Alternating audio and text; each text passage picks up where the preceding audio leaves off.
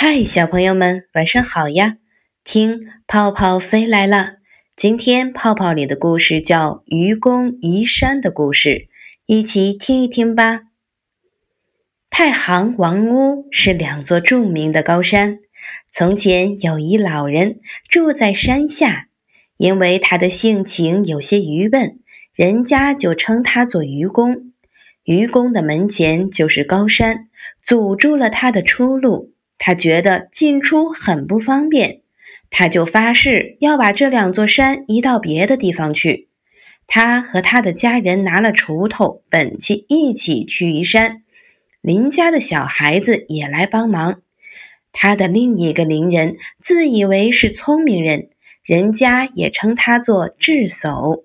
智叟看见愚公移山，他就笑他愚笨，说道：“你的年纪这样大了。”山又这样的高，你想移山，岂不是白费力气吗？愚公道：“嗯，你哪里知道呢？我的年纪虽然这样大，但是我死了还有我的儿子，儿子死了还有孙子，又子孙又生子，子又生孙，继续的工作不停。而山呢是不会增高的，总有一天呐能把它移去。”